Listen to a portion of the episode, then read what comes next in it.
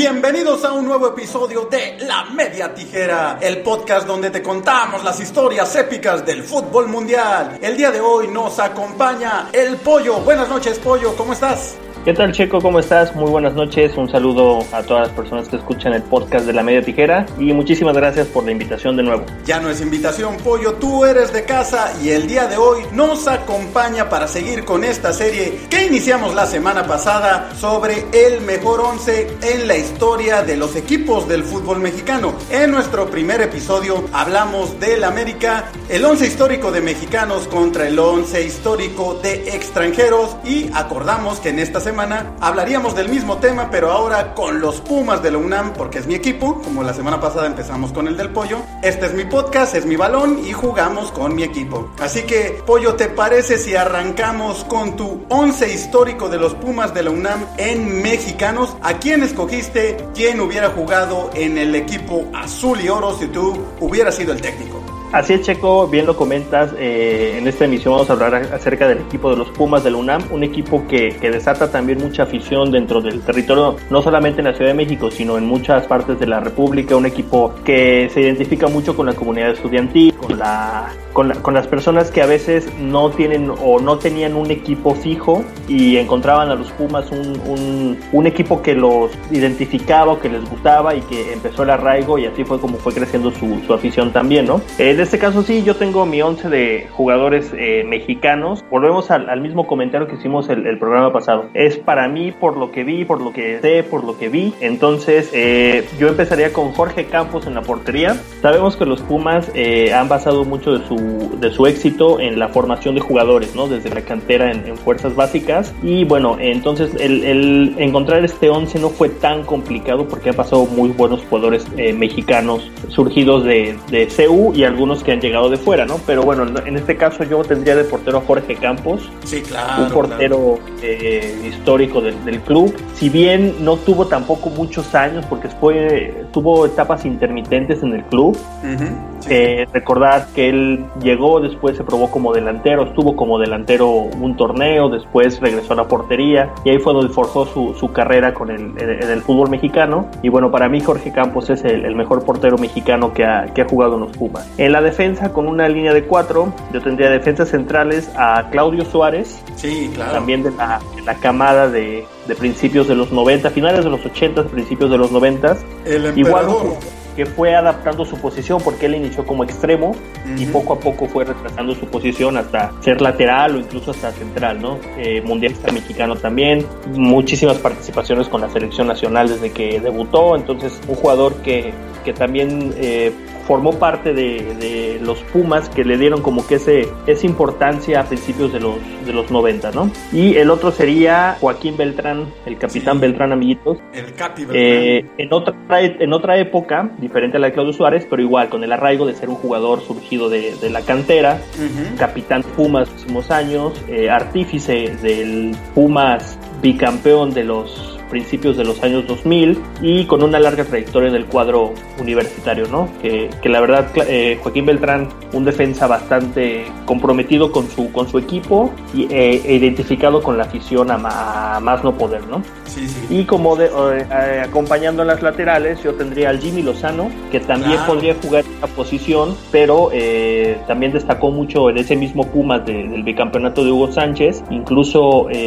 aunque después estuvo en otros equipos, pero la gente lo, lo identifica como, como jugador de Pumas, ¿no? El un hecho lateral en hecho en Seúl, sobre todo en esa época, ¿no? Que se dio mucho ese pique, eh, sobre todo con Chivas, por la final que jugaron, por comentarios de Jorge Vergara en aquel momento y su característica playera hecha en Seúl, ¿no? Porque identificaba eso, ¿no? El, el espíritu universitario, el, el, haber salido de ahí y el haber triunfado en, en, en Pumas. Y también yo tengo a Israel Castro, un jugador que a mí me gustaba mucho también, que podía jugar también tanto en la contención como en la lateral, y era parte de ese Pumas, ¿no? Si te fijas, bueno, mis tres de, tres de mis defensas son de ese, de ese periodo de Pumas, porque fue un, un, un, un, Pumas glorioso para sus aficionados, y la verdad Israel Castro era un jugador igual, con mucha llegada, con muy buen disparo, eh, artífice que aquel gol tan mencionado, ¿no? Que les dio el, el trofeo Santiago Bernabéu en el estadio del Real Madrid con un gol de él, fueron, fueron campeones de ese, en ese torneo torneo, partido amistoso que se disputó en, la capital española, ¿no? Ay, ahora, ahora sí le das valor y ahora sí reconoces que es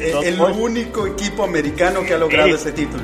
El mérito siempre se lo voy a dar, pero de eso a que sea un torneo, fue un partido que ganaron y, hasta ahí, ¿no? Pero la verdad, el mérito siempre debe estar. Haberle ganado al, Real Madrid de los Galácticos, pues, pues no, no cualquiera, ¿no? Y los Pumas lo hicieron con un gol precisamente de, de Israel Cash. En mi media cancha es un equipo un poquito más ochentero, porque bien en la época gloriosa de Pumas del bicampeonato tenía muy buenos jugadores en la media cancha, pero siento que los previos a, ese equipo también tenían mucho talento, ¿no? Empezaría con Miguel España, un jugador igual súper identificado con el cuadro universitario, que incluso después de que salió de Pumas estuvo en, otros equipos, Tigres, Santos, y regresó y se retiró en, en Pumas, ¿no? También a una edad bastante, bastante avanzada y llegó a ser técnico de, de Pumas. Y como técnico, eh, no sé si te acuerdas aquella final de la Copa Sudamericana contra, contra Boca, que pierden en penales Pumas en, Argentina. Miguel España era el, entrenador. También tengo a Alberto García Aspe, un, mediocampista zurdo con muy buena pegada, también con mucho carácter y que a finales de los 80 fue parte también de ese, de ese Pumas, ¿no? Que, que ganaron la final en América, habían perdido previo también una final contra el mismo equipo. Ya después se fue al Necaxa, donde también tuvo muy buena trayectoria, pero bueno, en, Pumas, que fue sus inicios, realmente un jugador muy destacado, ¿no? Que igual eh, regresó después como parte de la, de la directiva, no sé si te acuerdas que tuvo por ahí una... Que salió tan bien de Pumas, pero fue parte también de la, de la directiva, ¿no? Y tengo también a Manuel Negrete, jugador ah. también surcano, que igual en los 80 tuvo una gran trayectoria, jugando ahí en el equipo universitario, también de muy buena pegada, mundialista mexicano, y para mí sería, sería la media cancha, ¿no? Volvemos con un, un, un esquema 4-3-3.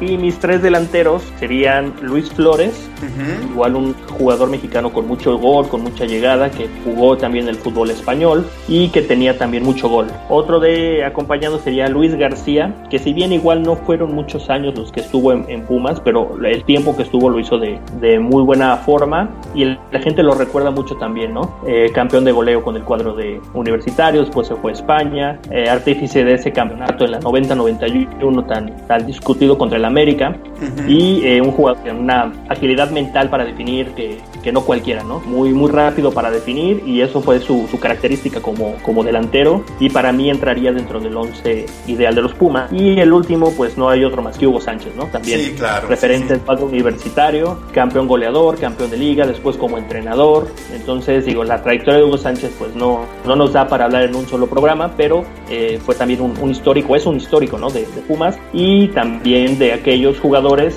que después fue entrenador, ¿no? Técnico bicampeón del cuadro universitario y lo que decíamos, que muchos jugadores y Pumas tienen eso, ¿no? Que le dan esa, esa continuidad a sus jugadores, a diferencia de otros equipos en los que no les dan una muy buena salida. Pumas, eh, si no les da la salida como se merecen, por lo menos eh, regresen siempre a trabajar en la institución, ¿no? Por lo que les dio y por lo que ellos le pueden dar al equipo. Entonces, para mí este sería mi, mi once ideal de jugadores mexicanos. Pues muy, muy buen equipo, Pollo. Ah, ya que lleguemos al mío de mexicanos, eh, vamos a notar que hay algunas coincidencias, algunas diferencias. Voy a explicarte por qué mis diferencias en cuanto a tu equipo, pero la verdad es que estoy, estoy de acuerdo. Armaste un muy buen, cuadro de mexicanos. Y lo que comentas, ¿no?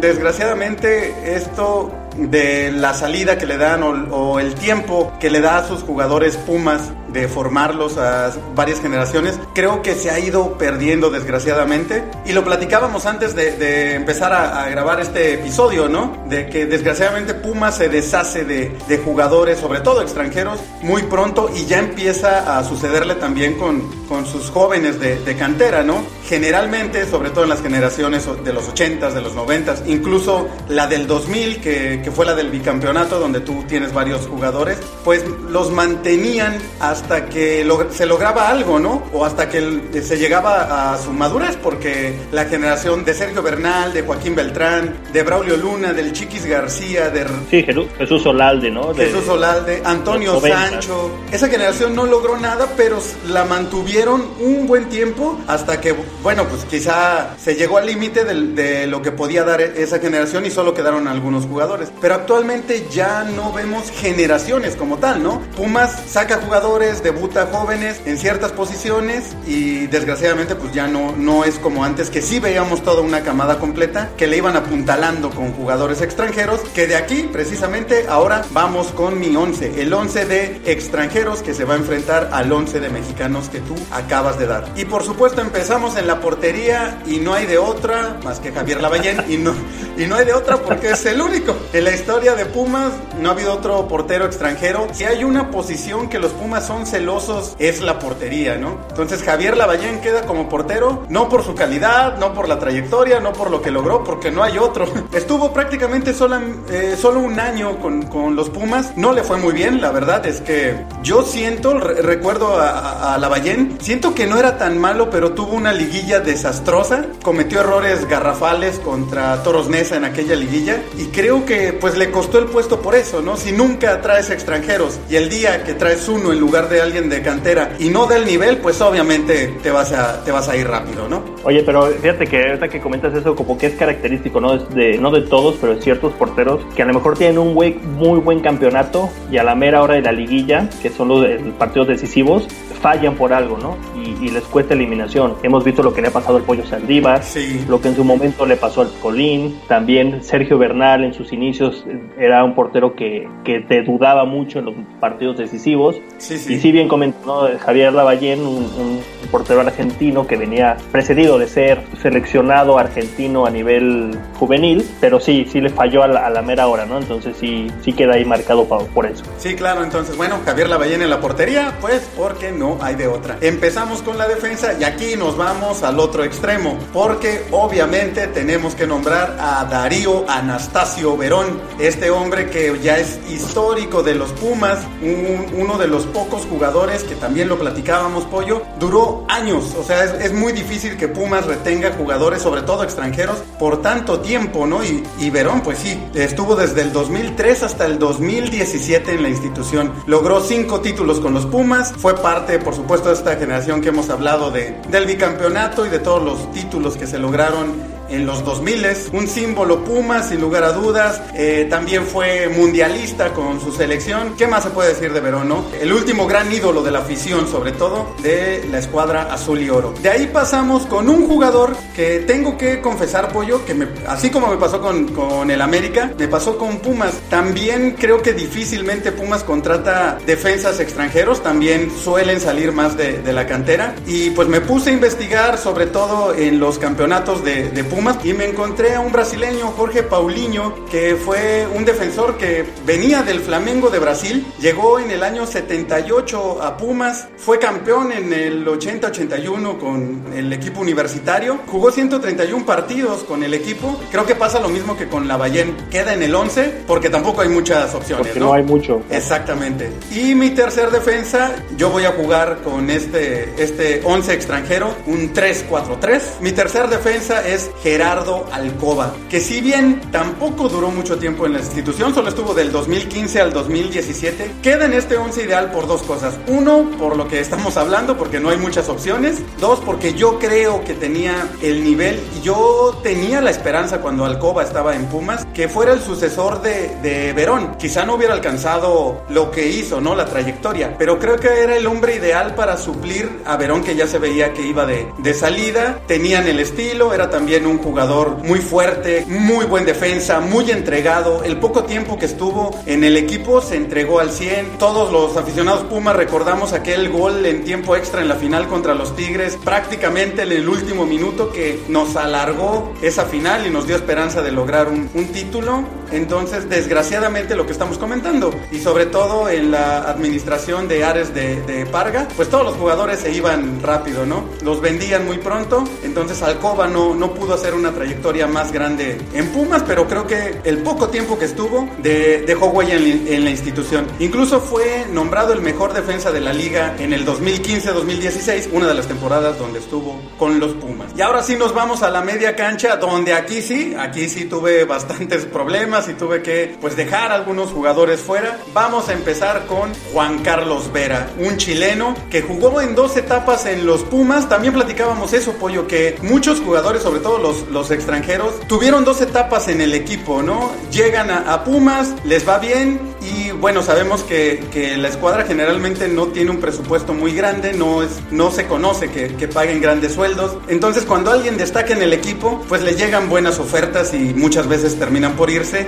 Y por lo general, yo creo, yo creo, no, es, no, es, no sé si me gana el corazón Puma, pero por el amor al, al equipo, porque es una institución que tiene algo muy en especial, muchos regresan para terminar su carrera ahí porque sienten una conexión con la institución y con la afición, que fue el caso de Juan Carlos Vera. En su primera etapa fue campeón con los Pumas, fue parte de aquel equipo del 90-91 donde estaba Luis García. Si recordamos el Tucaso, Juan Carlos Vera se para en la barrera y se agacha cuando el Tuca Ferretti dispara y el balón pasa por donde él estaba. No sé si era una jugada prefabricada, pero bueno, fue parte de, ese equipo, un chileno de mucha clase, con muy buen toque, un gran orquestador de, de la media cancha y pues de los veteranos y extranjeros que iban arropando a esa generación joven de los Pumas de, de Campos, Claudio Suárez, David Patiño, Luis García y compañía, ¿no? Leandro Augusto, otro que duró muchísimo tiempo en la institución, de la misma generación de, de Verón, también tuvo dos etapas en Pumas, o podríamos decir que llegó a retirarse porque eh, jugó 10 años, del 2001 al 2011, y después regresaría solamente un torneo, que creo que ya fue lo mismo que, que platicamos, ¿no? Solo para despedirse, terminar su carrera en una institución que lo quiso mucho y se notaba que él también se identificaba mucho con la escuadra universitaria. Obtuvo cinco títulos, incluso llegó a jugar con la selección mexicana por ahí una eliminatoria, entonces tuvo una etapa muy importante, bastión y figura de los Pumas universitarios. Pasamos con otra institución de este equipo, Ricardo el Tuca Ferretti, que también tuvo dos etapas, aunque aquí está un, un poquito raro cómo se dieron, ¿no? Llegó en el 78 a los Pumas, jugó hasta el 85, obtuvo cinco títulos. Lo peculiar de su segunda etapa fue que él regresa para ser asistente de Mejía Barón en la temporada 90-91 y Mejía Barón le dice, ¿sabes qué? Necesito que juegues. Y lo regresa, él ya se había retirado, lo regresa y bueno, ese equipo termina siendo campeón y terminan siendo campeón con el famoso Tucaso, aquel gol impresionante que le hace Adrián Chávez en Ciudad Universitaria. Y pasamos con otro jugador extranjero que no me tocó ver, aunque de él sí se conoce mucho más, Juan José, la famosa Cobra Muñante, un jugador peruano mundialista en Argentina 78, que era velocísimo, un gran volante, de muy buena técnica, un jugador espectacular. Estuvo del 75 al 80 en los Pumas y fue campeón con el equipo universitario en la temporada 76-77. Así que estos son mis cuatro hombres en la media cancha. Aquí sí sobra talento, sobra, hay de todo. Tenemos velocidad, tenemos toque, tenemos fuerza, tenemos colocación, tenemos quien pueda entrar también fuerte porque el Tuca sabía meter la pierna duro. Pasamos a la delantera y aquí empezamos ya con, probablemente aquí haya polémicas. El primero, Martín La Rata Bravo. Este argentino estuvo seis años en los Pumas. Volvemos a, lo mismo que hemos platicado, Pollo. Difícilmente un jugador extranjero dura tanto tiempo en el equipo. Obtuvo dos títulos con la escuadra universitaria. También tuvo muy buena respuesta por parte de la afición. Y si bien es cierto, ha habido mejores eh, delanteros extranjeros, yo creo, con, mejor calidad en Pumas. Yo creo que por el tiempo que pasó, por los títulos que logró, por la identidad que logró con el equipo y el cariño de la afición, por eso Martín Bravo queda en mi once ideal. Otro jugador extranjero de mi once ideal de los Pumas, Bruno El Barullo Marioni. Él estuvo poco tiempo realmente, solo dos años en la escuadra universitaria. Fue campeón en el 2004 en el bicampeonato. Recordemos que después eh, se fue a España y después regresa a los Pumas. Fue campeón goleador precisamente en ese torneo en el 2004 y después pues tuvo trayectoria en otros equipos del fútbol mexicano, incluso fue a jugar a Boca también en, en Argentina, pero creo que en el fútbol mexicano su mejor etapa fue con los Pumas, fue donde más se identificó, la afición lo quería mucho, regresó para ser entrenador en esta horrible administración de Ares de Parga porque creo que lo, lo quemaron, no era su momento y creo que él pudo haber tenido o pudieron haber respetado más su trayectoria y darle una oportunidad en otro momento, en otra etapa, en la dirección técnica de los Pumas. Y pasamos con el que sin lugar a dudas es indiscutible, Evanibaldo Castro, el famoso Cabo Caviño, máximo anotador en la historia de la Liga Mexicana, estuvo cinco años con los Pumas, anotó 151 goles con los Pumas. Es el máximo goleador en la historia de los Pumas también. Máximo goleador en la historia de la Liga Mexicana. Máximo goleador en la historia del Atlante. O sea. Sí, Caviño fue también campeón goleador con León. O sea, sí, una sí, sí, trayectoria, ¿no? Te comentaba que con los Pumas anotó 151 goles en 184 partidos. Casi un gol por partido. En el Atlante hizo 108 goles. Como ya comentaste, también fue campeón goleador con el León. Y aquí hay también un dato que no se ha vuelto a dar. En la temporada 78-79 fue campeón de goleo, compartiéndolo con Hugo Sánchez con 26 goles, pero los dos jugaban en el mismo equipo, ¿no? Algo que difícilmente se va a volver a dar en el fútbol mexicano. Incluso Caviño, pues ya tuvo una polémica con Hugo porque él ha llegado a decir que él es el mejor jugador en la historia de los Pumas. Pero bueno, sus números simplemente son impresionantes. Incluso recuerdo alguna vez platicando con mi papá que él me decía que Caviño debió haber sido el delantero de Brasil en el Mundial del 82, porque esa selección tenía todo menos delantero. El, el delantero que llevaron ese Mundial, Sergiño, la verdad era bastante tronquiño. Y Caviño era una máquina impresionante de hacer goles. Era, su mejor momento también, efectivamente.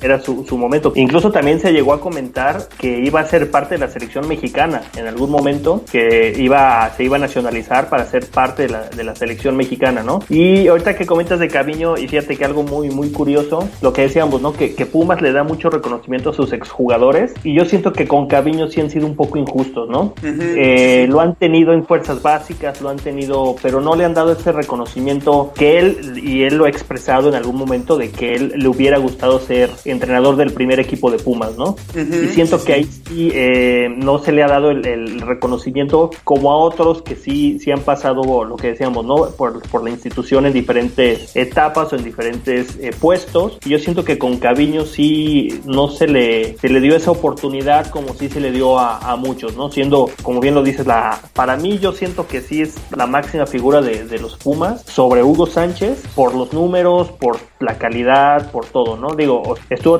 con otros equipos, pero sí con Pumas fue donde la, rompió. Entonces yo siento que ahí sí Pumas no, no le ha dado ese, ese reconocimiento que, que se merece el gran Evanibaldo Castro Caviño. Sí, esa oportunidad, ¿no? De, dirigir al, al, primer equipo. Sí, yo creo que desgraciadamente, como, como bien comenta, sí, en eso tiene esa deuda pendiente los Pumas. Bueno, Pollo, ¿y quién crees, desde tu punto de vista, que ganaría este enfrentamiento? ¿Tus ¿Tu once histórico de mexicanos de los Pumas o el once histórico de extranjeros de los Pumas? Fíjate que, que, yo lo veo muy parejo y, y siento que, que el, se, se, decidiría en las áreas. La portería sería el, el, el, punto fundamental para decidir un partido así, ¿no? Tienes por un lado a Jorge Campos, un arquero que te puede sacar cualquier balón y tienes eh, por el otro lado a Javier Lavallén que, que se puede equivocar, ¿no? Y, y más teniendo jugadores mexicanos en contra como Luis García, como Hugo Sánchez, mediocampistas de gran pegada como Negrete, como García Aspe siento que sí, eh, la defensa de Pumas es un poquito más, más no, no débil, pero no tan fuerte como, como la defensa de mis, de mis jugadores mexicanos, ¿no? Pero por otro lado, sí, tu equipo de extranjeros tiene muchísimo gol. Realmente, este, los jugadores que comentas, salvo Martín Bravo, pues campeones de goleo del fútbol mexicano, pero siento que se decidiría en, las áreas, ¿no? Por ahí alguna pifia de, de algún guardameta, entonces lo, lo, veo muy parejo, pero sí siento que, que sería una pequeña ventaja para los los, jugadores mexicanos. Aparte que, bueno, solamente estoy metiendo tres defensas, estamos jugando muy ofensivos y pues no, tampoco es como que tengamos una defensa súper sólida, ¿no? Porque sí, Verón era un, excelente central y Alcoba también, pero no eran precisamente súper veloces, ¿no? Entonces, bueno, en contragolpes, eh, sí, de la manera en como estoy parando a mi equipo, yo creo que sí, este, sí probablemente nos ganarían por poco ese, tu 11 de, de mexicanos a mi 11 de extranjeros, pero lo que sí creo es que el partido terminaría como 5-4, 6-7, no sé, muchísimos, muchísimos goles. Hay, mucho gol. Bueno, Pollo, ¿por qué no me mencionas ahora tu 11 de extranjeros? ¿A quién hubieras puesto? Porque mientras yo nombraba el mío, varias veces moviste tu cabecita como en desacuerdo. A ver, a ver, muéstrame. Fíjate, no, fíjate que no, realmente coincidimos en, bastante. Por, sí, digo, la portería pues no, no hay otro, ¿no? Y, es poner a la Ballén porque pues no, no hay quien le pueda hacer competencia, no por su calidad, sino por la carencia de, de una competencia ahí, ¿no? Mi defensa igual sería una defensa de tres, coincidimos. Coincidimos con Verón, que es indudable que tiene que estar ahí en, cualquier once. Y, yo creo que Verón entra no solamente en de los extranjeros, sino entra en el once ideal de la historia de los Pumas, ¿no? Gerardo Alcoba, también el uruguayo, por la, por la calidad que tenía, un jugador que aparte iba, iba bien al frente, tenía gol también, tenía buen cabeceo, entonces un jugador que, se iba al frente y también tenía eh, oportunidad de marcar gol. Y fíjate que yo tengo a un central de los 90, igual estuve buscando, buscando, buscando y, el único que me brincó, eh, no sé si te acuerdas de aquel jugador boliviano, Fernando Choispur, un ah, central que estuvo en la segunda parte de los 90, estuvo tres años con el cuadro de Pumas. Y la verdad, eh, pues no era una gran, una gran contratación, pero fue un, defensa que el tiempo que estuvo pues cumplió, ¿no? Exacto. En ese, en ese, en ese Pumas que bien comentas que fue de las últimas camadas, la de Beltrán, la de Braulio, la de Sancho, la de Israel López, la de Chiquis García. Entonces, eh, este jugador boliviano, bueno, argentino, nacionalizado boliviano, eh, entraría y, por la misma razón que tú tienes a, a tu otro defensa, ¿no? Porque no hay tanto defensa extranjero que haya que he traído Pumas, pero a mí no, no se me hacía tan malo. El de, volvemos al mismo, ¿no? Cumplidor. Sí, sí, sí. No, la verdad es que yo también lo, lo, pensé en mi lista, pero iban a ser tres centrales. Entonces quería por lo menos tener un, quería tener un lateral. Por eso me fui un poquito más a la historia para incluir a Paulinho, pero tienes razón. También él, él era del, bueno, de los pocos que ha habido en Pumas y que la verdad eh, respondió bien. Tu media cancha, ¿quién estaría? Mi media cancha, este, coincido contigo con Leandro. Eh, no, no hay mucho que decir de, Leandro Augusto. Un jugador muy versátil, aparte eh, que la, igual la afición lo, lo, ha, lo ha cobijado mucho y también parte de la directiva en algún momento, ¿no? Esa parte que seamos, ¿no? De que Pumas a, sus, a la mayoría de sus figuras las regresa en algún momento para, para tener algún puesto importante en el equipo. Bueno, Leandro también fue parte de, una directiva. Juan Carlos Vera, igual el chileno, un jugador con mucha, con mucha clase. En, mi equipo yo creo que el único que defiende es Leandro, ¿eh? Porque los otros que tengo son para el frente. Y decía, ya lo, ya lo decías, ¿no? Juan Carlos Vera un jugador importante en aquel campeonato de la 90-91, que después se hizo promotor y también se, se vio inmiscuido en ciertas declaraciones polémicas en contra de, de diferentes personajes del club, de esas cosas que no, no, no quedan bien o, no van, pero bueno, la calidad que tenía el chileno es este, indiscutible, ¿no? Oye, oye, por cierto, ya que lo mencionaste y lo recordé, ¿sabes de dónde surgió Juan Carlos Vera? ¿De qué equipo surgió chileno? Sí, del, justo del de Sergio Jaude, ¿no? Exactamente, del Unión, Unión La Calera, la calera, así es. Exactamente, dato curioso. y también tengo a Juan José La Cobra Muñante, el jugador peruano igual. Sí, sí. Yo no me tocó verlo, pero bueno, igual por videos o por la época, un, un volante con mucha llegada, con mucha velocidad, gran asistidor en esa temporada que dices que fue el campeón campeonato eh, de goleo compartido con Hugo y con Gaviño, pues muchos de los goles de ambos fueron por, por, la, por la banda de Muñante y también un, un jugador muy explosivo, ¿no? Y fíjate que yo tengo un jugador que eh, a mí me gustaba mucho, yo sin ser aficionado de Pumas, pero a mí me gustó, me gustaba mucho cómo jugaba porque es de esos jugadores que desde que llegó se, se adaptó al, al equipo, al, al, ambiente, a todo lo que representa ser parte del equipo de Pumas, toda la identidad, que si bien podía jugar como delantero, pero también como media punta lo podía hacer muy bien, que es Ignacio Escoco, jugador argentino, que actualmente está en River y que estuvo muy poquito tiempo también, o sea, un par de temporadas, pero que desde que llegó se le veía esa, esa garra, ¿no? Llegó muy joven, aparte era un jugador muy joven cuando, cuando llegó y lo veías en los partidos. Sabemos que, históricamente el jugar en, en la cancha del, del, Olímpico Universitario a las 12 del día en domingo es muy pesado, pero él desde que llegó lo veías eh, luchando, haciendo goles, un jugador que, que le faltó eso que, que decías también de, de Marioni,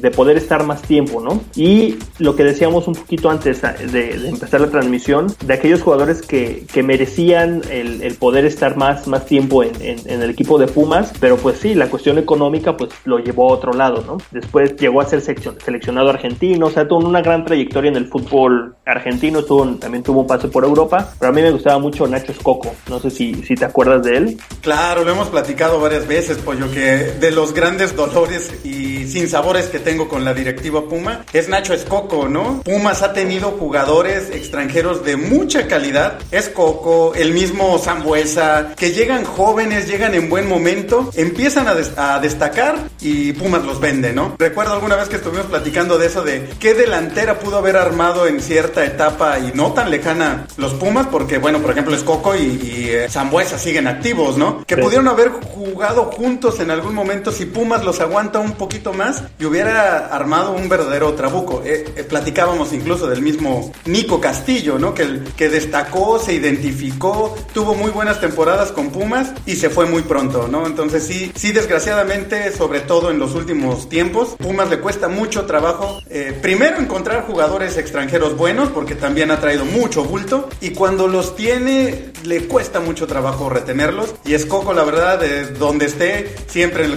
en mi corazón de aficionado Puma. Y fíjate que es algo que comentas, que lo que comentabas tú el episodio pasado, ¿no? Que tú como aficionado de Pumas, había jugadores de la América que te causaban eso, ¿no? De que no que te cayeran mal por, por cómo eran, sino que, que demostraban muchísimo y, y, se identificaban mucho con, con, el equipo, ¿no? Y Escoco era, a, a, mí me pasa lo mismo, a mí se me hace un gran jugador, o sea, de esos que, que siempre hay que, podrías tener en tu equipo y bueno, yo por eso lo incluyo en mi, en mi once de, de extranjero. Y mis tres delanteros, coincido contigo, con eh, Bruno Marioni, el, el, aquel argentino eh, campeón de goleo, campeón de liga en el fútbol mexicano, Evanibaldo Castro Caviño, digo, es, uh -huh. también es hablar de él ya más, pues ya, ya no viene el caso, ya lo, ya lo has dicho todo, pero una gran figura y repito, para mí yo creo que sí es el máximo símbolo de, del equipo de Pumas y yo ahí, fíjate, a diferencia de ti, yo sí pondría al Tuca Ferretti, pero como delantero, mm. el, el, brasileño, que sí, igual sí. tenía una pegada bastante, bastante potente y bien lo dices, ¿no? Él prácticamente ya estaba retirado, Mejía Barón lo convence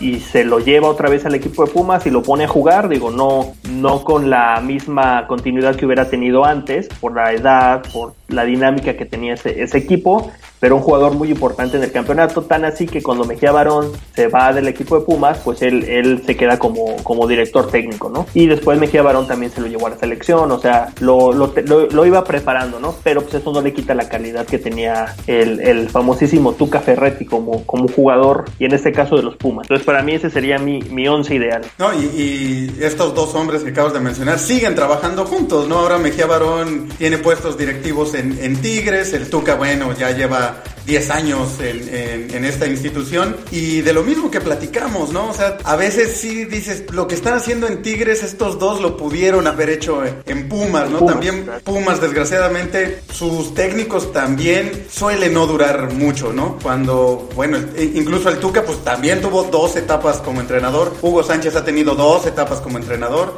entonces, de repente esas, esas cosillas que, que le fallan a la escuadra universitaria o que a lo mejor no puede realizar porque simplemente pues no tiene el presupuesto, ¿no? Y yo no sé cuánto gane el Tuca en Tigres, pero es un hecho que Pumas no le puede pagar lo que esté ganando sí. en, en, Tigres, ¿no? Pues muy buen equipo, Pollo, sí, no hay tanta, no hay tanta diferencia, pero agárrate porque ahí te van mis mexicanos de los Pumas. En la portería, bueno, no hay discusión y no hay más que decir. Jorge Campos, el símbolo máximo de la portería universitaria, yo creo que mexicana también. Un hombre que fue nombrado en alguna etapa, jugando ya con los Pumas, como el tercer mejor portero del mundo. Campeón con los Pumas de, de la CONCACAF y por supuesto de, de Liga en la 90-91. Una leyenda del equipo, ¿no? Y él, aunque jugó en otros equipos, siempre, siempre ha manifestado su amor por la escuadra universitaria. En la defensa, no, no hay tampoco mucha discusión. Prácticamente tenemos a los mismos jugadores. Claudio Suárez, el emperador, por supuesto. El Capi Joaquín Beltrán, otro que jugó mucho tiempo y aquí es donde te das cuenta de lo que estamos platicando, ¿no? Alguna vez en una entrevista, yo recuerdo que le preguntaron a, a, Beltrán si había valido la pena estar tanto tiempo en Pumas. Y él dijo que por supuesto, que, que él era feliz, pero que económicamente no, o sea, esos 10 años que había pasado en Pumas, si los hubiera hecho en cualquier otro equipo, él económicamente hubiera sido otra cosa, ¿no? Porque, pues sí, los Pumas no, no tienen un presupuesto para dar grandes sueldos y sobre todo a sus jugadores mexicanos pues siempre, siempre hay una gran diferencia con los extranjeros. En la lateral también tendría, por supuesto, al Lecho en CU, el actor Lozano, como le decía el perro Bermúdez. La gran injusticia del Mundial de Alemania porque lo cortan en la última lista cuando iban a decidir quién iba a ese Mundial. Cortan a, Lozano y bueno, nunca tuvo la oportunidad de ir a un Mundial. Y creo que esto le pesó, siento que de ahí empezó a decaer un poco su carrera, pero en Pumas tuvo un muy buen momento y la institución lo quería mucho, él quería mucho la institución y la afición se le entregó sobre todo con este rollo de su playera que, que, usaba abajo y cada vez que anotaba un gol mostraba, de hecho en CU, que hasta las vendían afuera de los estadios, ¿no? No es por nada, pero yo tuve una. Y en la... No, no, que pues original, cual pirata. Y en mi otra lateral tenemos también a un jugador que yo no vi, pero por trayectoria sí he escuchado de él. Hay algunos videos, fue mundialista en México 86. Raúl Servín, quien estuvo nueve años en los Pumas, del 83 al 89, en mi lateral derecho. Pasamos a la media cancha, también muy parecida a la tuya. En la media cancha, Miguel España, por supuesto, tú lo mencionaste, de gran trayectoria en los Pumas, en la selección mexicana, también de los que tuvo oportunidad de ser director técnico. Mencionabas aquella final en la Sudamericana, donde, bueno, ya llega en lugar de, Hugo Sánchez, Hugo Sánchez había llevado a Pumas a esa final, llega Miguel España y ahí pues con la mano de la Conmebol pues nos roban aquella final. Pero claro, Miguel España tiene que estar en el once ideal de mexicanos de los Pumas. Manolo Negrete, también de, esta generación, eh, contemporáneo de Miguel España, un hombre también muy eh, identificado con la institución y que logró grandes cosas también con la selección mexicana. Aquí viene la diferencia con tu media cancha. Yo también pensé en Alberto García Aspe, pero no lo puse, te voy a decir por qué. Si bien Alberto García Aspe tuvo una muy buena trayectoria con Pumas, jugó tres finales, ganó una y también estaba muy identificado con la institución, su momento más importante lo vive con Necaxa y después se va a la América. Lo que platicábamos en el, en el otro capítulo, en el capítulo de la América, difícilmente la afición de Pumas te perdona cuando te vas a la América. Cuando regresa al a, Pumas como directivo, él trae a Mario Carrillo como entrenador y creo que esa la, la afición lo terminó de odiar y creo que eso nunca se lo han perdonado y él lo ha dicho en entrevistas que el peor error que él tuvo al regresar a Pumas fue haber llevado a Mario Carrillo a la institución. Entonces, esos son mis motivos para dejarlo fuera. Creo que hay jugadores que se identifican o que la afición los quiere más que Alberto García Aspe y en este caso el jugador que puse en su lugar es Leonardo Cuellar, que también surgió de Pumas, jugó del 72 al 79 con el equipo, obtuvo dos campeonatos y era de aquella generación de Hugo Sánchez, de Caviño, Leo de aquellos afros impresionantes que llamaban mucho la atención, mundialista en, aquel, en aquella decepcionante selección del Argentina 78, pero un jugador que también dejó huella en los Pumas, por esos motivos lo pongo arriba de Alberto García. Pasamos a la delantera, tenemos a los mismos jugadores, Hugo Sánchez, no hay discusión, no hay más que agregar, Luis Flores, por supuesto, y Luis García, que como bien comentas estuvo poco tiempo, por así decirlo, surgió de, de la cantera Puma, bicampeón de goleo con la escuadra, campeón en el 90-91 y yo creo que la mejor etapa de Luis García fue la de los Pumas. Tuvo buen, un buen torneo con el Atlético de Madrid, pero después del Mundial del 94 pues su carrera se vino para abajo, ¿no? Entonces, eh, aunque hizo una carrera larga, todavía ganó un campeonato de goleo en México con el Atlante, pero su mejor momento para mí ha sido el de los Pumas y aunque pasó por varios equipos, incluido el América, creo que la afición lo, lo quiere y él también tiene respeto y cariño por, por el equipo universitario. Así que Pollo, ¿quién crees que ganaría este duelo? ¿Mi equipo de mexicanos o el tuyo de extranjeros? Aunque no hay tanta diferencia, no hay tanta diferencia, ¿no? Y, volvemos a lo mismo, realmente eh, la, la, cuestión de, la, de las áreas es la donde se decide, ¿eh? Sí, sí. Utilizarías el mismo argumento, pero ahora en mi contra. Yo siento que ahora a, mi equipo de extranjeros le afectaría la defensa con Lavallén, con Ochoa o sea, que, que, no eran tan, o sea, que Verón no podría ser todo en ese, en ese equipo, ¿no? Exactamente, y, sí, sí. y siento que igual sería, sería triunfo para, para el equipo mexicano, de, de, los históricos jugadores mexicanos, pero igual por muy poco, ¿no? Porque sabemos igual el, el poderío de los equipos y la mayoría de los equipos eh, en el fútbol mexicano que buscan jugadores eh, en el extranjero, pues los buscan de la media cancha hacia arriba, ¿no? Difícilmente se encontrarán defensas tan, tan buenos que vengan del extranjero. Digo, sí los hay y los ha habido y los habrá, pero es más la calidad siempre hacia, hacia el frente del ataque, ¿no? Y digo, sí, con la cantidad de, de goles que metieron los seis delanteros en este caso que estarían jugando, pues sí sería un partido de muchos goles, pero siento que sí el, la desventaja sería la, la defensa del cuadro extranjero. Pues lo contrario a lo que pasó con el América, ¿no? Donde el 11 de extranjeros derrotaría al de mexicanos. En Pumas vemos que es al contrario y lo habíamos platicado, probablemente iba a ser así, porque Pumas, pues bueno, tiene una cantera importante o ha tenido una cantera importante en su historia y lo que comentas, ¿no? La defensa y por supuesto la portería es la zona más flojita de extranjeros en la historia del cuadro universitario. Pues muchas gracias Pollo, estuvo bastante interesante este ejercicio, el segundo que hacemos de esta serie. ¿Quién te gusta para el tercer episodio? ¿Nos vamos con la máquina? ¿Nos vamos con... ¿Quién? ¿Quién? Pues igual, para terminar lo que son los equipos de la capital, pues puede ser el, el equipo de la máquina, ¿no? De, del Cruz Azul. Así que para el tercer episodio vamos a escoger el once histórico del Cruz Azul de mexicanos contra extranjeros. No se lo pierdan la próxima semana. Recuerden mandar sus comentarios y sugerencias. ¿Están de acuerdo con el 11 que escogimos histórico de extranjeros y mexicanos de los Pumas? ¿O quiénes ustedes creen que deberían estar en este equipo? Muchas gracias Pollo, nos vemos en un próximo episodio. Gracias Checo, saludos y muy buenas noches. Esto fue el podcast de La Media Tijera. Recuerden seguirnos en todas las plataformas donde nos encontramos, SoundCloud, Spreaker.com, Apple Podcast, Google Podcast y más. También en nuestro canal de YouTube y en nuestras redes sociales nos encuentran como La Media Tijera. La Media Tijera es un podcast hecho por todos y para todos. Nos escuchamos en la próxima.